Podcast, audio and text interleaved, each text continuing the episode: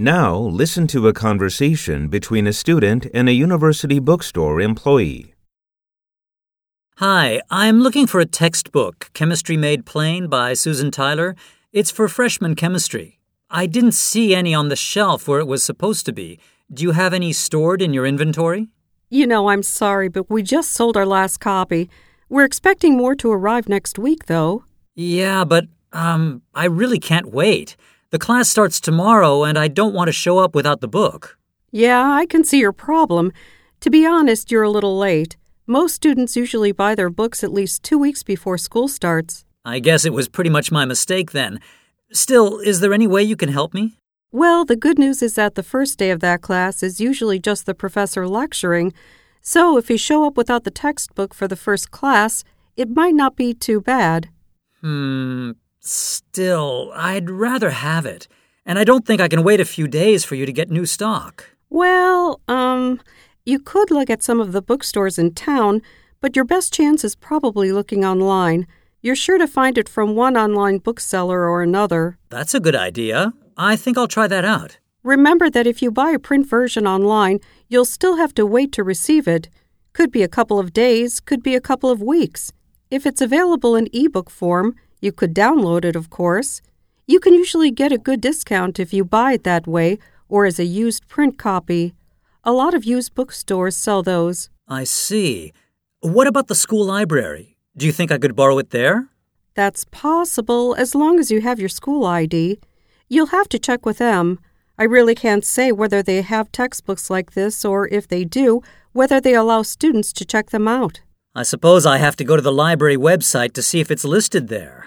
Also, if you don't mind my asking, are you on a scholarship or other program that pays for your books? As a matter of fact, I am. I received a $5,000 tuition scholarship plus a textbook voucher. You should know then that the voucher can only be used in this bookstore, not any place else. I see.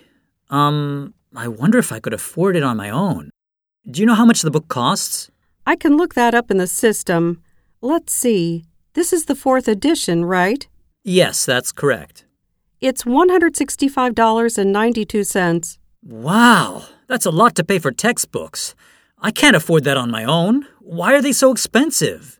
I don't think you'd want to hear all the reasons for that. If you can get a used print copy, it'll be cheaper, but even then I can't imagine you'd pay less than a $100. The only way I can pay for this is through my voucher. I'll just have to come back in a few days. We can put you on a notification list. If you give me your contact information, we'll send you an email as soon as the book comes in. Okay, I'll do that. Thanks for all your help. Question 1. What are the speakers mainly discussing?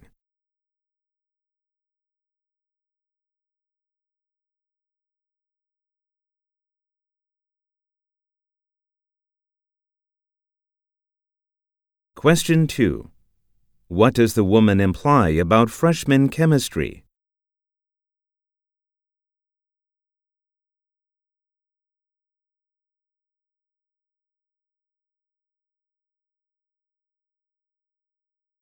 Question 3.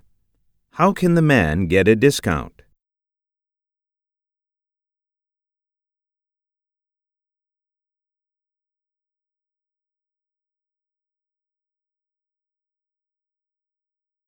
Question 4. What is said about the book voucher?